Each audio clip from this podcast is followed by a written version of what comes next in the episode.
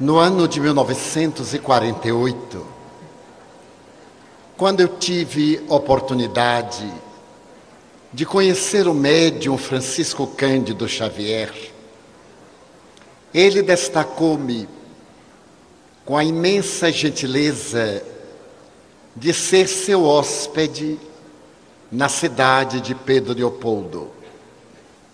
Eu era então um jovem que havia abraçado a doutrina espírita com os rigores positivos que o Espiritismo imprime naqueles que procuram solução para os desafios da existência planetária. Estando diante do extraordinário apóstolo, já venerável, pela sua contribuição ao desdobramento da doutrina codificada por Allan Kardec,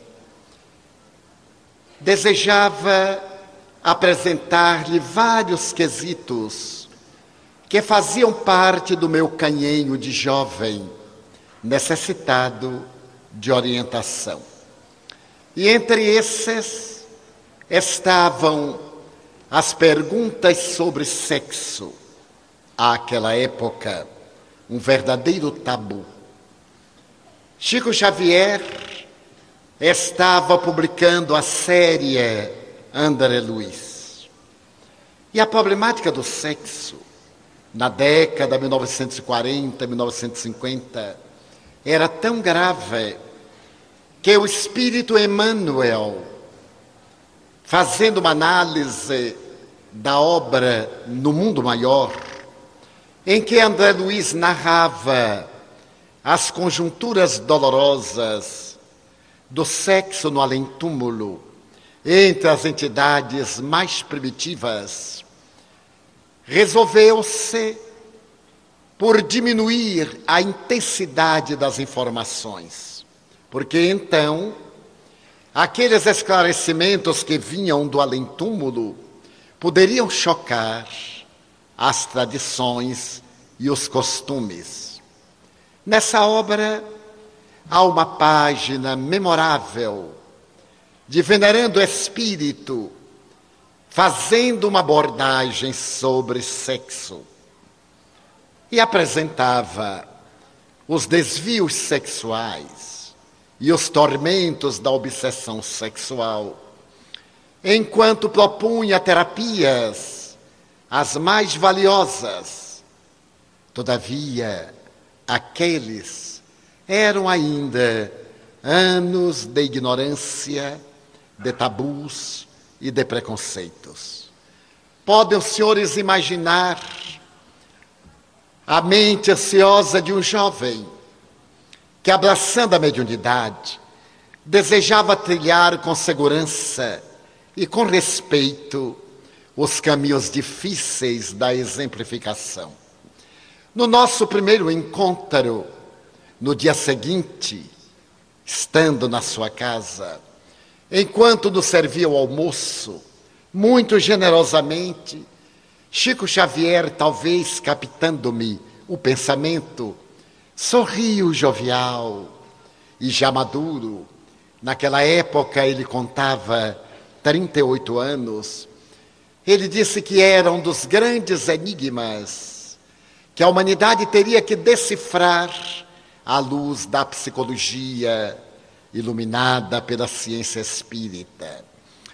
Que a conduta sexual, não menos grave do que hoje, porém oculta, e sob impositivos cruéis da intolerância, iria receber no futuro uma segura orientação da ciência no que dizia respeito aos desvios de conduta e aos problemas que aturdiam as criaturas humanas.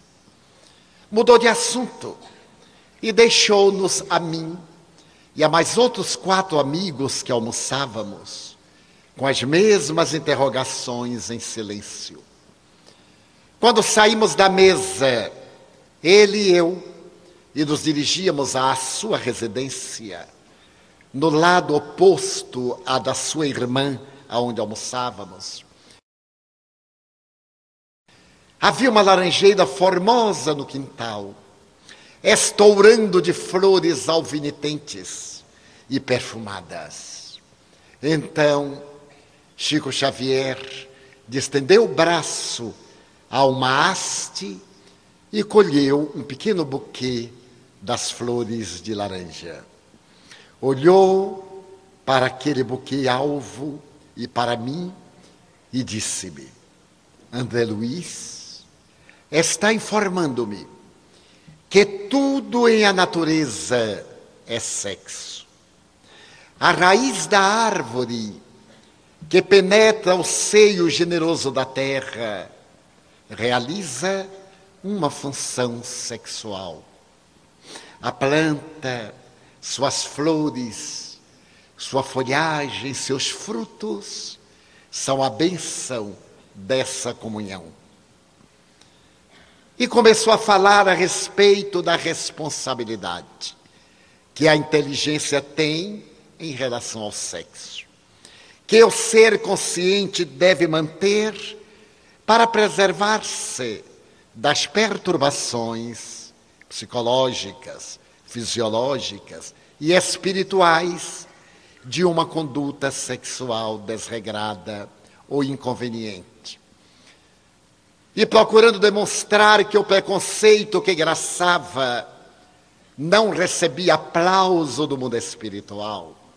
Ele referiu-se que o apóstolo Paulo, na sua carta aos Romanos, no capítulo 14, versículo 14, já se referia.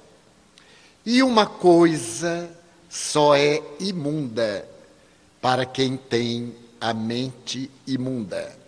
Para esse é imunda. Fez uma pausa e elucidou.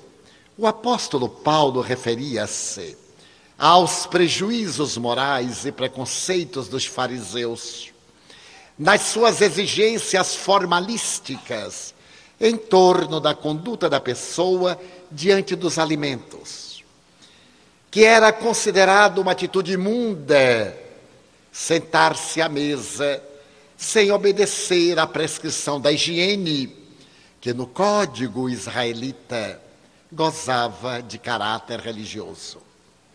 Por extensão, disse ele, André Luiz aduz que nas nossas atividades sexuais a imundícia não está no conúbio do sexo, mas no comportamento da nossa mente.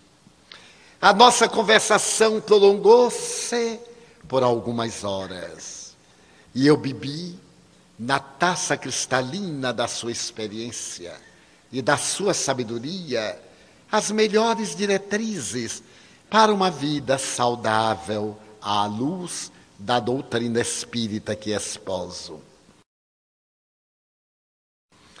Na conversação, ele narrou-me que quando mais jovem, sendo alguém portador de uma energia muito poderosa, já que viera equipado de recursos para o exercício da mediunidade, mas não estava no seu programa uma união matrimonial, porquanto todo o tempo disponível ele deveria canalizar para as atividades da família universal. Ele começou, logo após a adolescência, a experimentar as constrições impostas ao organismo pela libido sexual. E não sabendo como proceder, nos recuados anos 20 e 30, ele saía pelos bosques da região de Pedro Leopoldo, para caminhar, queimar as energias, até chegar à exaustão. Para dessa maneira liberar-se do excesso de vitalidade, das forças genésicas que então produziam de alguma forma o estímulo das suprarrenais com as suas descargas de adrenalina na corrente sanguínea. Certa ocasião, a sua mente começou a pensar na necessidade de uma companhia. E porque sabia não estar no seu esquema o consórcio matrimonial dentro das leis éticas e das determinações evangélicas, ele perguntou a Emmanuel qual seria a sua conduta. E o benfeitor, depois de ouvir-lhe a justa interrogação, contou-lhe uma parábola. Narrou-lhe que havia um rei que morava em um país onde tudo era abundante e a fartura desdobrava-se em rios de generosidade para todos os seus habitantes. Passaram-se os anos, os habitantes multiplicaram-se, a produção de recursos começou a diminuir e em breve alastrou-se a fome. Nas regiões periféricas do reino, a fome começou a ceifar algumas vidas. Então, um ministro, que era muito vigilante, falou à Sua Majestade: o povo tem fome. E como o estômago não tem moral, nem ética, estamos diante de um grave momento da governança neste reino. O rei, porém, que estava muito bem nutrido, a sua era uma mesa com uma refeição opípara, rica de acepipes variados, não deu a importância devida. Mais tarde, a fome adentrou-se pela cidade e o rei, receando problemas mais graves, mandou ampliar os celeiros e fez grandes reservas de alimentos para os exércitos porque temia que povos vizinhos, invariavelmente adversários que lhe ameaçavam a soberania, pudessem investir contra um reino debilitado pela fome. Pelo menos o exército estaria em condições de defender a população. Mas o cerco dos esfaimados fez-se cada dia mais vigoroso, chegando a ameaçar a estabilidade da coroa. O sábio ministro sugeria ao rei que tomasse providências, que encaminhasse parte das reservas dos soldados para o povo. Afinal, um povo bem atendido é um voluntário soldado do bem. Mas o rei obstinadamente negava. Até que certo dia, enquanto fazia refeição, uma pedra atravessou a vidraça da porta e caiu sobre a mesa farta. O rei assustou-se e o ministro lhe disse: Estamos sitiados. O povo esfaimado cercou a casa palaciana. E nesse estado de ira e de necessidade, vai invadir o palácio e provavelmente o povo em angústia irá ceifar a vida do seu rei, que não se está preocupando com a sua miséria. O rei começou a ouvir a gritaria, as palavras agressivas, as ameaças. E então perguntou ao ministro o que fazer, se é que ainda posso fazer alguma coisa. O ministro reflexionou um pouco e disse: Pois não. Aproxime-se da sacada, fale à multidão e o rei, temerário pela consciência de culpa e temeroso, disse: Mas eu não teria coragem. Eles apedrejar-me-ão, e claro, eu poderei ter a minha vida ceifada com um tiro ou uma paulada de algum mais intempestivo. É o risco que Sua Majestade deve correr em decorrência da sua negligência. Eu adverti a Sua Majestade desde há muito, mas a sua obstinação não permitiu que houvesse equilíbrio nem paz. A única alternativa é esta. Uma nova pedra agora varou a vidraça da janela e caiu próxima ao rei. Ele encorajou-se, mandou que alguns dos áulicos tocassem os clarins para acalmarem a massa, e apareceu diante da sacada. A gritaria foi em frene. O povo desesperado vaiou demoradamente. Mas ele permaneceu impertérrito, olhando a multidão, até que alguém disse, pelo menos, deixemo-lo falar. Parece que ele tem alguma coisa a dizer. Demos-lhe a chance que ele nos negou. E no silêncio que se fez natural, ele começou a explicar.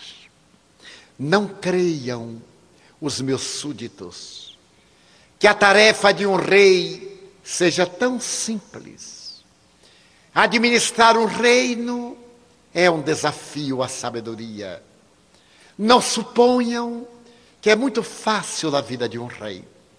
Além dos deveres administrativos, ele tem também os seus compromissos pessoais. Das lutas diplomáticas que deve travar com outros países co-irmãos ou adversários, ele também tem em si próprio muitos conflitos para equacionar. Talvez o meu povo inveje a mesa farta, mas por certo não invejará as minhas noites de insônia, as minhas dificuldades para conciliar o sono, quando vejo a seca atormentar as terras do meu país, que são aráveis, e a ausência de grãos ameaçar-nos a vida. E falou, e falou a verdade falou com lealdade, despiu-se daquela aparência de um ser arquipoderoso. Então, no meio da multidão, alguém disse: Pobre do rei. Ele não é tão feliz quanto eu imaginava. E outrem, se é possível, ajudemos o nosso rei. E mais alguém, demos-lhe oportunidade de governar-nos com sabedoria. Demos-nos as mãos e perguntemos ao nosso rei o que é que deveremos fazer. E ele, nos dias que se seguiram, estabeleceu com um dos seus ministros um programa de trabalho, de atendimento às misérias e necessidades. E aquela força desorganizada que conspirava contra a sua vida, passou a trabalhar pela felicidade dele e do seu reino. Emmanuel encerrava aqui a sua história. E Chico me disse, ao concluí-la, o benfeitor olhou-me e afirmou-me: aí está a minha resposta. E com a sua natural bonomia e simplicidade, Chico Xavier interrogou, esclarecendo: Não entendi nada. O que tem isso a ver com os meus conflitos sexuais? E Emmanuel redarguiu: Tu eras o rei feliz, neste reino glorioso que é o corpo, enquanto eram tuas as forças juvenis, e ele se autossatisfazia pela troca, pela permuta de energias. E a mitose celular dava-se, enriquecida pelo fluido vital que caracteriza a tua existência.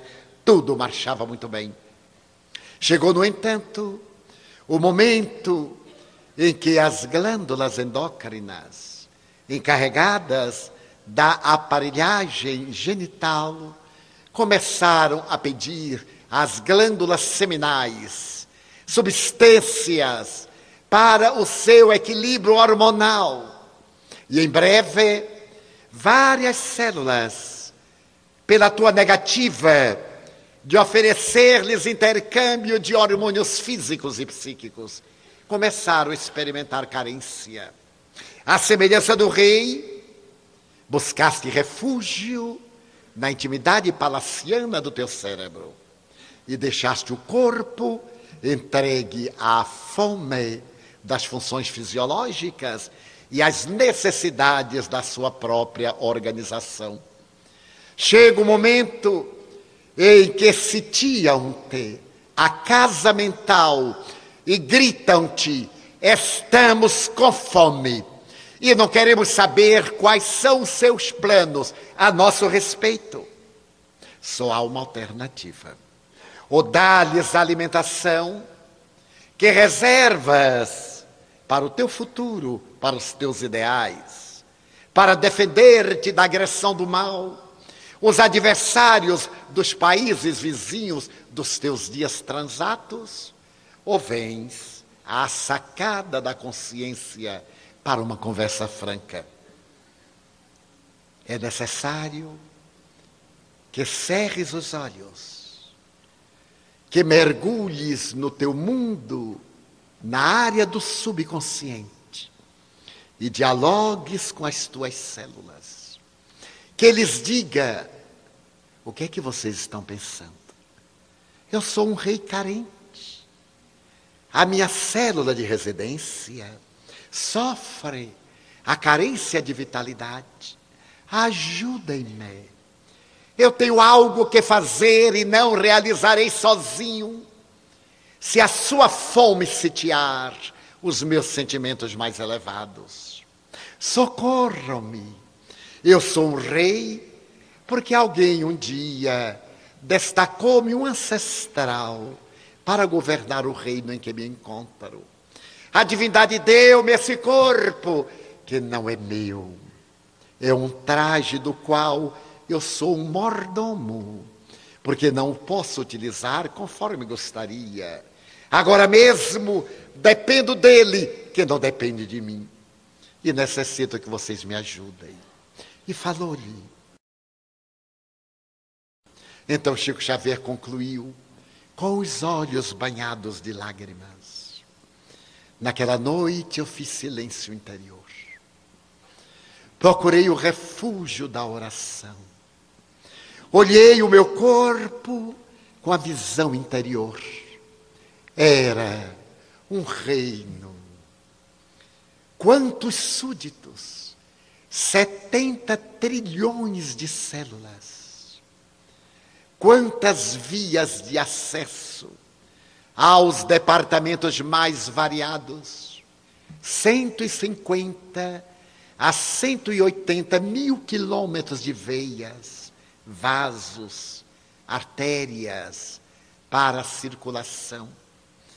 Departamentos de alta significação, como a bomba cardíaca que trabalha sem cessar desde a concepção. E então eu fui encontrando as diversas províncias do meu reino. E uma onda de ternura imensa tomou-me todo, do coração ao cérebro, do cérebro aos pés. E eu, procurando entender esse mecanismo da máquina celular, Imaginei cada célula como sendo uma consciência individual, formando a consciência coletiva do corpo, e a minha individualidade formando a consciência geral do cosmos. E debruçado na sacada do meu cérebro, eu disse: ajudem-me. Eu não lhes posso dar, por enquanto, o pão que vocês me pedem. Mas eu lhes posso dar um outro tipo de alimento que eu tenho para dar. Se vocês estão necessitadas de expansão e desejam multiplicar-se nesse mecanismo da ciciparidade ininterrupta e precisam de energia e de vibração, eu estou disposto a colaborar para que vocês, a seu turno, colaborem comigo. E abandonando os excessos na corrente sanguínea, ela suba, irrigue o meu cérebro, todos os capilares, todos os escaninhos, abrindo campo infinito para a superconsciência, a fim de eu poder elaborar na psicografia, que é o meu compromisso com a vida. Então eu peço ao meu departamento genésico que libere as suas energias excessivas e que as minhas glândulas transformem essas energias em forças para a resistência física nas atividades da mediunidade com Jesus. E assim que eu terminei a minha súplica, ungida de ternura e de amor pelas minhas células, eu senti que houve uma movimentação no aparelho genésico. Uma onda de calor subiu-me, incendiou meu cérebro e eu pude entrar no estado de êxtase. E a partir de então, sempre que me advém o cansaço, quando um desgosto qualquer, um problema desafiador me perturba, eu faço silêncio interior e digo: gente, estou com fome.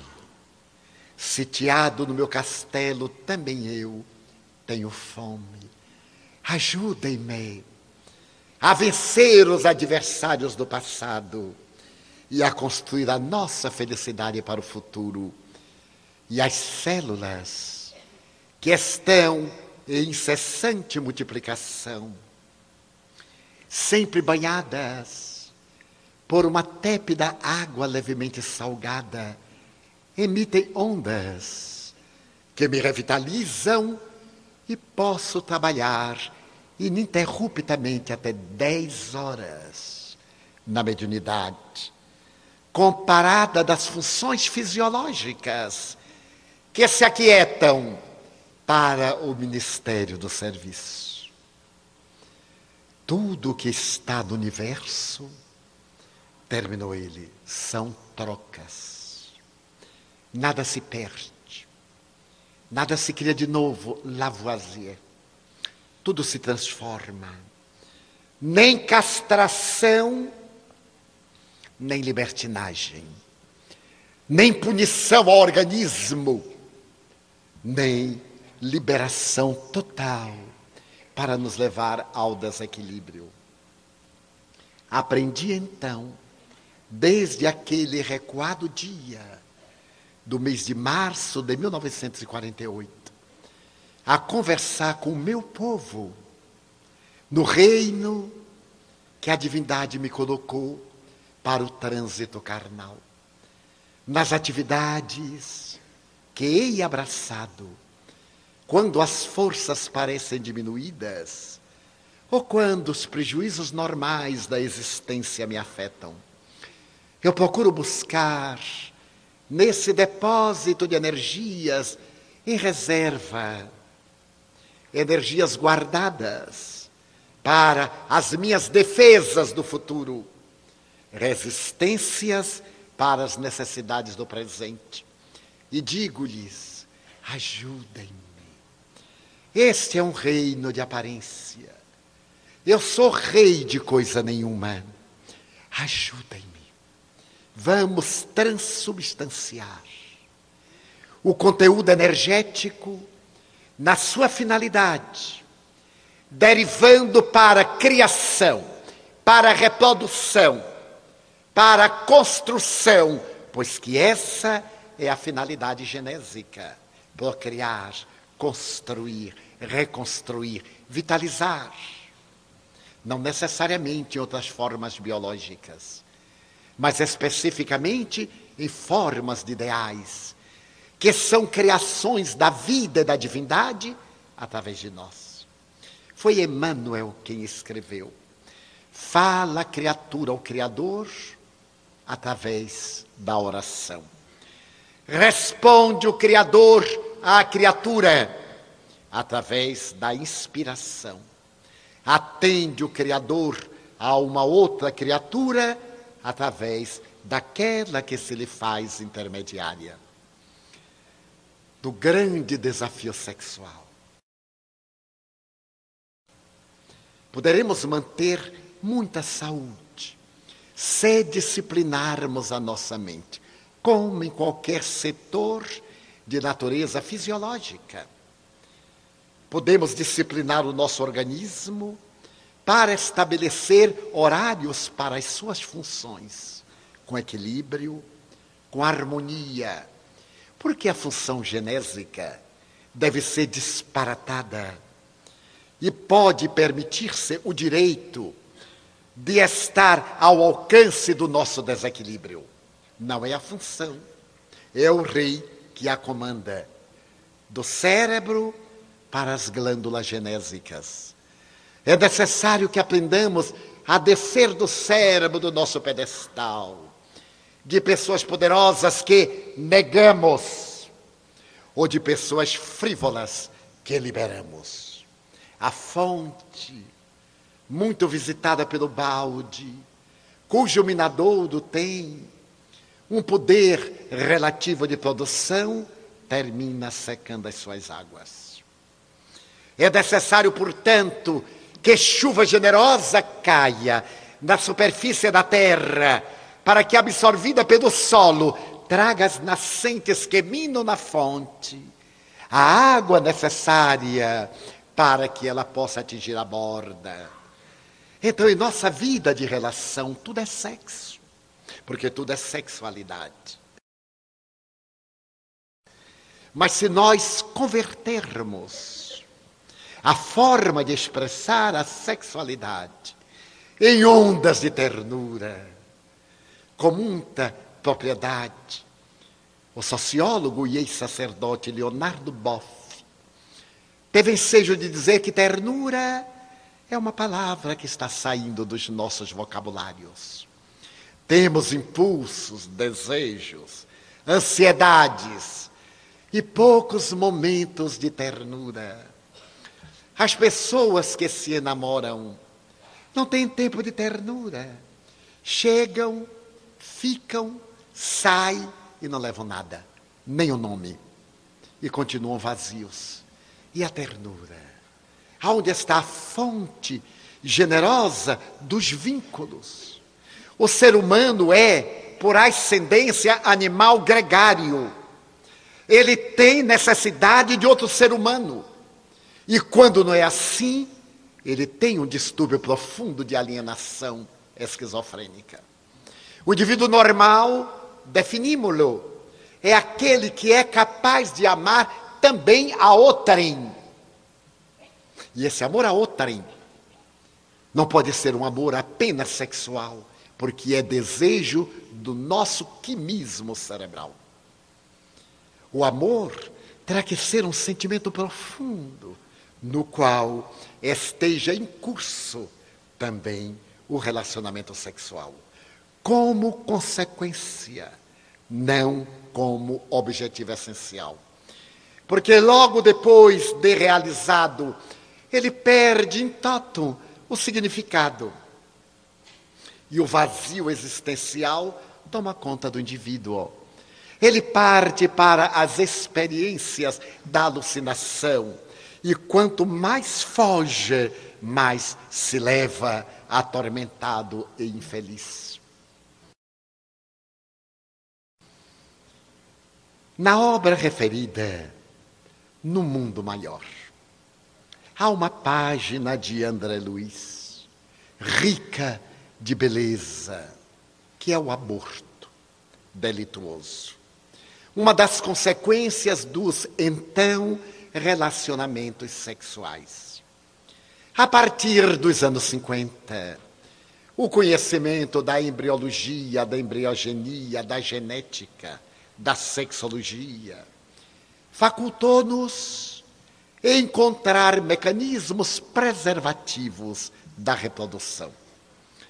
E graças ao avanço da tecnologia, desde as pílulas, naquela época, anticonceptivas, até os demais recursos mais tarde apresentados pela ciência para evitar a fecundação, para poupar a criatura do crime ominoso do aborto, que os relacionamentos sexuais passaram a ser muito mais nobres e menos comprometidos por consequência. Porque as pessoas tomando os cuidados hábeis para evitar a concepção, evita também riscos que iam desaguar no aborto delituoso. Isso não quer dizer que todos os recursos hoje aplicados, do ponto de vista da doutrina espírita, embora eles tenham caráter de legal, sejam morais. Porque alguns deles, como o DIU, a pílula do dia seguinte, são abortivos. Já que se trata de uma terapêutica preventiva, o mecanismo anticoncepcional deve evitar a fecundação. Desde que haja a penetração do espermatozoide no óvulo, dando surgimento à célula ovo, aí está uma vida física em processo de desenvolvimento. Interrompa-se dentro de uma hora ou dentro de oito meses, é uma atitude criminosa, infanticida. Assim prescreve a doutrina espírita. Cada um, no entanto, é livre para agir conforme lhe aprouver. André Luiz narra na obra referida o drama de uma jovem de classe alta, a denominada classe rica, cuja mãe desencarnada vê o erro em que incidiu, educando a filha para o mundo, não a filha sendo educada para a vida. Deu-lhe uma sociedade, um relacionamento nas altas rodas. Deu-lhe a parte da sua herança. Desenvolveu nela a futilidade, a vaidade, os desejos de ambição e de triunfo. Mas não teve tempo ou não soube ministrar-lhe os valores morais das resistências para uma conduta consentânea com aquilo que considerava ético. E a jovem, entregando-se aos compromissos de ocasião, nos relacionamentos mantidos, então concebeu. E concebendo, vem a reencarnação por um meio doloroso, porque ela não o desejava. Alguém de quem ela mantinha necessidade para um relacionamento feliz. Era alguém a quem houvera prejudicado gravemente em reencarnação anterior. A bênção do renascimento fazia-se agora como uma dádiva. Parênteses. Filhos ingratos, filhos cobradores, filhos rebeldes, filhos portadores de distúrbios nervosos que agridem pais. São os frutos da nossa conduta passada. Adversários ou vítimas nossas que retornam ao placínio terrestre para que nos ajustemos com as leis soberanas do equilíbrio através do sofrimento ou através do amor, exigindo-nos paciência, comiseração e misericórdia por vê-los nesse estado. Os pais aqui ou acolá, que tenham filhos deste jaez, neste momento, enfermos pelas drogas, vencidos pela loucura do prazer, desastrados e negligentes, desinteressados da família e dos deveres escolares, ou que estão sendo assediados pelas facilidades do crime, da desonra para o ouro fácil. Não desertem os pais, não os maldigam, não se infelicitem, agradeçam a Deus sem masoquismo, a oportunidade de reparação, porque nós temos a família que necessitamos para evoluir e não a família que gostaríamos ou que merecemos. Então, a compaixão fará por eles, e com eles o que o amor momentaneamente não lograr, o amor virá depois. Se nós os vermos como doentes, desvairados, enlouquecidos, e nós, pais e educadores, na condição de enfermeiros, de médicos, que deveríamos usar da terapêutica, da paciência e da perseverança, tornar-se-nos-á muito mais fácil levá-los adiante do que se nos entregarmos à desesperação, à agressividade, ou a isso não sei mais o que fazer. Ame mais. Não espere do transfugar, senão loucura. Não aguarde do doente, senão enfermidade. Não espere de alguém que tem as mãos crivadas de espinhos rosas por enquanto. Um dia os acúleos se abrirão em rosas. Não agora. Ame-os cada vez mais. Então a jovem que ia receber um adversário cruel, que por ela se ia reencarnar, quando se dá conta da gestação, ela então compreende que aquele filho não poderia vir à vida. Que diria seu pai? Um homem proeminente, um homem de projeção social, ela mesma, na alta roda, naqueles dias de preconceito, naqueles dias de hipocrisia, em que a honra não era proceder mal, a desonra era o povo saber. Pelo menos nisto a nossa sociedade está mais compatível e mais honesta. Houve um cair um pouco da máscara da hipocrisia. Ela então opta pelo pior, já que ela não quer correr o risco de ser mal vista.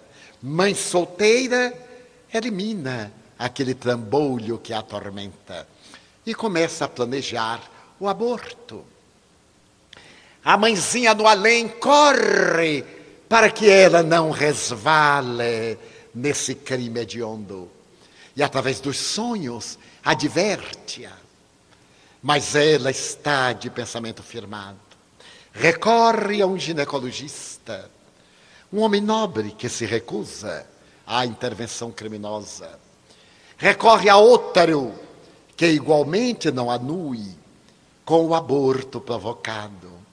Começa a ingerir substâncias que possam matar o feto, mas ele resiste e ela vai procurar o concurso de uma enfermeira prática que poderia extrair a criança através das célebres laminárias.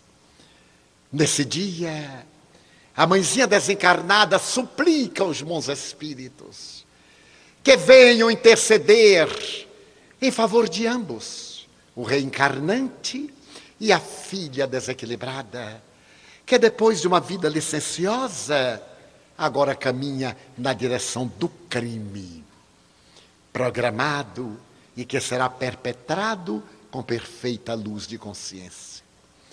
As entidades chegam no momento em que ela toma a última decisão.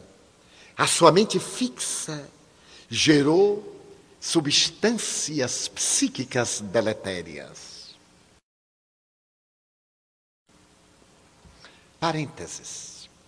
Já nos referimos no seminário anterior aos estudos realizados na Universidade Harvard por dois físicos quânticos, os doutores David Bohm e um colega Stewart Wolf.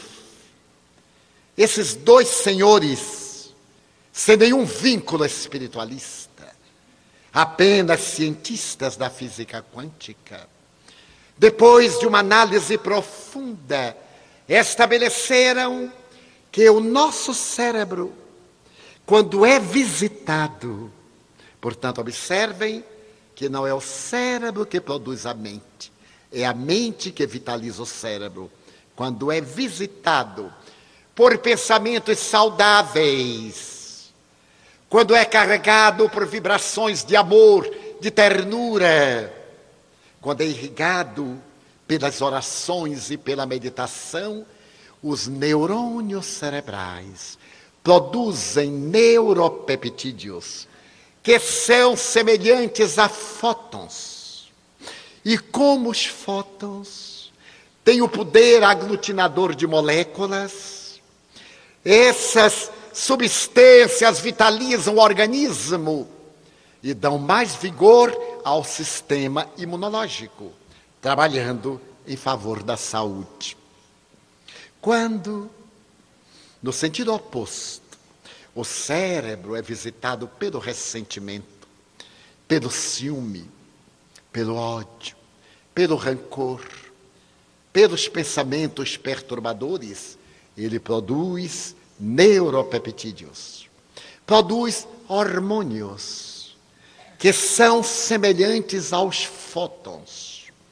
E como os fótons têm um poder destrutivo, eles caem no sistema nervoso central, perturbam a harmonia vigente, são absorvidos pelo sistema endocrínico, perturbam as glândulas de secreção interna que atiram da corrente sanguínea no sistema imunológico substâncias e energias perturbadoras, abrindo campo para a instalação da doença ou levando o indivíduo a transtornos de comportamento. É uma visão da ciência. E o grande cancerologista de Boston, Dr. Bernie Siegel, estabelece que a criatura é um soma significação, é um espírito matéria, não é um espírito e matéria, são uma unidade em que os dois valores interpenetram-se para formar essa unidade que antes era constituída de três sistemas: o sistema nervoso central, o sistema endocrínico, o sistema imunológico. E que agora é um sistema único, psiconeuroendócrino e imunológico, porque cada sistema depende da função do outro. Então eles receitam pensamentos saudáveis em qualquer conjuntura e são cientistas descomprometidos com a ética religiosa e com a proposta espiritualista. André Luiz assevera que a mente dela, o cérebro, estava carregado de vibriões de ódio contra o ser que se encontrava no claustro uterino. O espírito percebe que ela vai expulsá-lo e, tomado de rancor, revida: Não me expulsarás daqui, miserável. Eu desejo o teu regaço para sair da amargura onde tu me precipitaste. Somente as tuas mãos me poderão guiar nesse labirinto em que eu sofro e gemo, em que eu me entrego à desesperação. E se tu me negares, eu te matarei. Se me negares o apoio, com a impiedade que tiveres para comigo, eu te cobrarei a vida e estabelece agora a luta mental do reencarnante, parte dele formando perispiritualmente o corpo, parte emitindo ondas que se conjugam à sua mente nesses diálogos que acontecem com todos nós. Aquela ideia dizendo uma coisa e nós respondendo outra. Ou então dizendo, eu morro, mas não cedo. E algo lá dentro cede, não cedo. Nessa situação dolorosa, a mulher, imposta por ela, pratica o aborto. Mas não é tão feliz quanto desejava, porque advém uma hemorragia. Ela se preocupa. E o espírito agora acolhe esse útero, procurando refúgio, e vai trabalhar na organização nervosa e a hemorragia irrompe desesperada. E ela morre, como é natural. Então ela é assassina e é suicida. E vai arrebatada pela sua vítima para regiões penosas. Eis porque o aborto provocado é um crime hediondo. Hoje, qualquer adolescente sabe dos recursos preventivos à fecundação. Deixa-se conceber porque quer. São raros os adolescentes maiores de 12 ou de 14 anos que não estão informados a respeito do mecanismo da procriação. Mas o seu desequilíbrio sexual, a vulgaridade, a necessidade, entre aspas, de um intercâmbio para mostrar-se realizado é tão grande que aí está a fecundação de adolescentes, meninas de 12 anos, que sequer sabem brincar de bonecas e logo mais vão brincar de mães, nem isso. Largam nas costas das avós e vão em busca de outras e loucas experiências. Não é uma censura, é uma comiseração. Porque para elas nasce o filho entrega. A experiência não lhes ensinou nada. Torna-as muitas vezes destituídas de sentimento, de amor, de pudor, e partem para novas experiências. É necessário que pais e educadores não posterguem a educação sexual dos seus filhos. Da mesma forma que falam de higiene, falem de sexo. Com a mesma naturalidade. Que se banhem juntos. Para que a curiosidade infantil faça perguntas. E a maturidade paternal e maternal dê respostas. Muito melhor do que esse desvario de crianças reproduzindo-se como grama e de filhos sem pais atirados ao mundo hostil deste momento. Então, um dos grandes delitos do sexo irresponsável e inconsciente é a procriação não desejada. Em que quando o ser vem à vida odiado pela mãe que não queria, pela família que detesta, ou pelo pai leviano que se vê obrigado a apoiar alguém que não desejava, criando futuros criminosos. No bandido da rua, mau e devastador, está uma criança maltratada dentro de casa na sua infância. Dizem psicólogos e sociólogos. Neste moleque de rua que põe um revólver na sinaleira para assaltar e não trepida e matar, está alguém que não recebeu qualquer tipo de apoio de uma família, isto é, de um grupo de pessoas que não chegaram, essas pessoas a formar uma família, e que apenas sabe tomar, porque acredita que mereciam ter recebido e como não lhe deram, toma. E geram a filosofia, que importa viver? Pior do que isso seria a morte, mas a morte é bom e criaram esta frase dolorosa: bandido tem vida curta. Estão preparados para morrer antes dos 25 anos. E por isso vivem intensamente como se fossem 100 esses reduzidos anos da sua existência. Nós, os cristãos, nós, os cidadãos, deveríamos estar alertas para revertermos esse quadro através da educação. A educação é o instrumento mais hábil para mudar o mundo. Diz Allan Kardec, não apenas a educação convencional, a educação integral, essa educação do lar, da convivência, a educação na escola, dos bons exemplos dados pelos mestres, com nobilíssimas exceções, tão aturdidos, que pedem bagas de cigarro, de maconha aos seus alunos.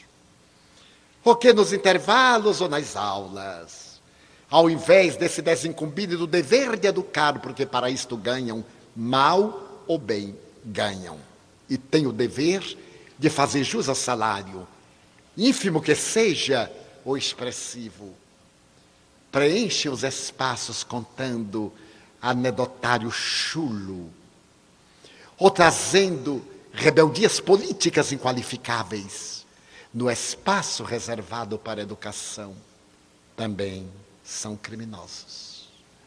Porque ganham para uma finalidade e usam o tempo para o desperdício criminoso. Há, por outro lado, mestres e educadores excepcionais, que são verdadeiros anjos da guarda, benfeitores dos seus alunos, da sua prole, dessa prole espiritual, que elegem como filhos do seu sentimento e os acompanham até a idade adulta. Eu tive a rara felicidade de ser educado por uma dessas professoras fundamentais, que de alguma forma se fizeram mães da carne alheia a minha professora primária, minha primeira educadora, porque minha mãe era analfabeta e meu pai um homem muito simples, não sabiam sequer ministrar princípios de educação doméstica e social. Somente aquilo que eles consideravam de bom, de nobre, de respeitável diante das leis. A minha professora, o anjo bom da minha vida, cuja letra de tanto cobri-la com tinta, ela que escrevia lápis, para nós cobrirmos e criarmos o condicionamento motor, é símile da sua letra. Se eu assinar o seu nome, pode ser reconhecida em cartório, porque ela ficava todo o período que não tinha aula preenchendo cadernos e cadernos dos seus alunos com alfabeto, com sílabas, com palavras, para no dia seguinte nós cobrirmos de tinta e depois irmos para a caligrafia inclinada. Não é saudade, não. É saudade. E ali, através da, modela da modelagem da letra, termos realmente caligrafia. Hoje a maioria tem orografia. Que a gente olha e pergunta que hieroglifo é esse? E perguntamos à pessoa o que é isso. Ah, não sei, não me lembro mais. O dono olha e não lembra o que foi que escreveu, porque nem ele sabe. A minha professora primária, sempre que eu oro, eu lhe digo: Deus abençoe. Rainha da infância de Feira de Santana, que deixou mais de uma centena de filhos espirituais, que até onde eu pude alcançar, se não se tornaram personalidades eminentes, tornaram cidadãos cumpridores do dever, pelos seus exemplos. Sem derivar. Eu me recordo que ela era tão fascinante e eu tão ignorante, que havia naquele tempo Fecheclé. Estavam chegando à Feira de Santana, imagine, de Paris à Feira de Santana. Mas eu não conhecia e não sabia. E notava que as suas blusas tinham uma abertura tão pequena que eu ficava olhando a blusa e dizia como é que passa pela cabeça. Aquele buraquinho que cabe no pescoço e a cabeça é muito maior. E eu imaginei tudo quanto podia e não encontrava explicação, porque ela sempre estava asseada educava-nos pelo próprio asseio. Bem vestida, isto é, vestida com apuro, embora com simplicidade. Porque o salário de professor sempre foi riquíssimo. Que dá para morrer devagar, mas morre. E um dia eu não aguentei. Ela estava com uma blusa de etamine, um tecido que não existe mais, bordado, e aquela coisinha no pescoço delicado. Eu cheguei e perguntei-lhe, professora Antônia, como é que este buraquinho passou por esta cabeçorra? Porque naquele tempo usavam-se preenchimentos para o cabelo e se faziam tomates, cebolas, coques. Como é que podia passar? Ela foi tomada de surpresa e me perguntou: que? Eu digo assim: esse buraquinho rasgou o vestido para poder entrar e depois costura. Ela sorriu generosa e disse: Vem aqui atrás de mim. Eu fui. Você está vendo aí essa parte dobrada? Porque uma aba da costura cobria o eclé. Havia a fenda coberta. Hoje, quanto maior a fenda, mais descoberta. E então, eu olhei e disse: Estou vendo, sim, senhora. Pegue uma mola de metal que tem aí, está vendo? Imagina eu tocar na professora. Eu fiquei assim sem saber como. Ela disse: pegue. Eu, trêmulo, suando, abri assim, peguei aquela coisinha. Ela disse: puxe para baixo. Eu aí puxei. Ficou um orifício enorme. Ela disse: é assim, meu filho. Entendeu? Eu disse: ah, quer dizer. Eu era muito culto. Quer dizer que a senhora usa mamãe é vem? Era o nome de Fecheclé, em português de Feira de Santana. Mamãe é vem. Até hoje eu não consegui decodificar o que é. Deve ser mamãe vem. Eu não sei. Se alguém souber depois da palestra, por favor, me decifre isso que há 70 anos me atormenta. O que quer dizer mamãe é vem? Eu aí coloquei uma manhã vem para cima e descobri uma coisa fantástica. Era mais do que uma professora, era mestra, era educadora, era mãe. E a minha segunda expressão de cultura é que ela gostava de ler o jornal. E um dos periódicos da capital sempre chegava de ônibus. A viagem até Feira de Santana era agradabilíssima, demorava de ônibus de 8 a 14 horas, quando o ônibus chegava. Quando chegava? Porque às vezes ficava na estrada, dormia. Eram ônibus muito bons, que nós chamávamos marinete. Cultura feirense, em homenagem ao primeiro importador de ônibus em São Paulo, Signore Marinetti como ele trouxe os primeiros ônibus para São Paulo, o ônibus ficou associado ao seu nome e passaram a ser chamados marinetes. Muito bem. Eu fui comprar o jornal e notei que nos últimos dias o jornal vinha cortado. E claro, com a minha superinteligência, certo dia quando eu entreguei o jornal, ela olhou e eu fiquei com medo que ela supusesse que fui eu quem cortou.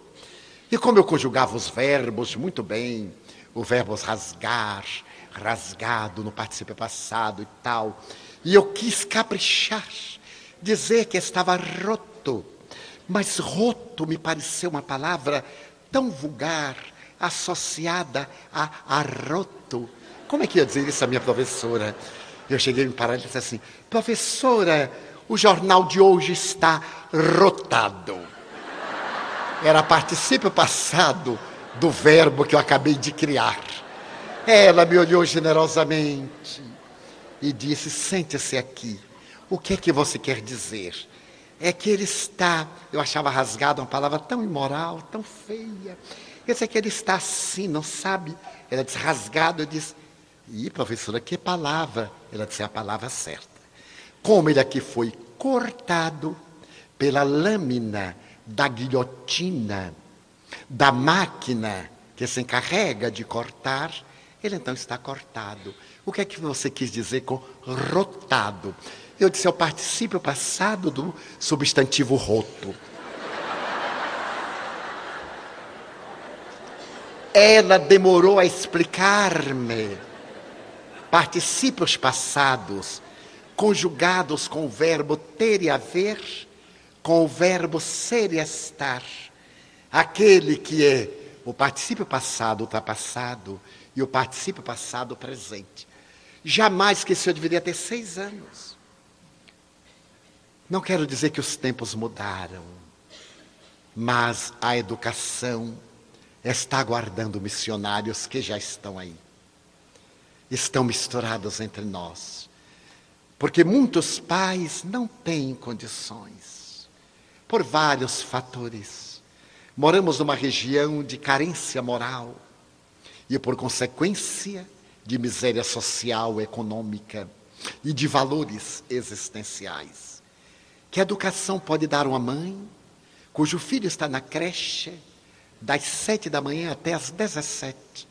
E na hora que ela vai buscá-lo, arrasta e chuta-o. E diz: Vai para aí, miserável. Ela que é mãe, depois que nós cuidamos por dez horas com maior carinho, mas o que é isso? Nós cuidamos dele com carinho dez, doze horas.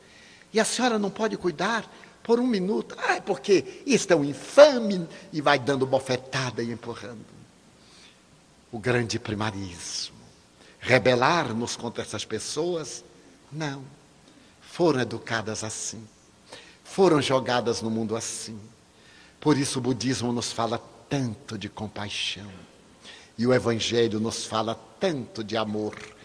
E a doutrina espírita nos convida tanto à caridade. Quando criarmos a paternidade, a maternidade responsáveis. O sexo sairá da cabeça das pessoas e volverá à aparelhagem genésica onde Deus se situou para os nobres fins da procriação e para os elevados destinos da criação, na arte, na beleza, no encantamento.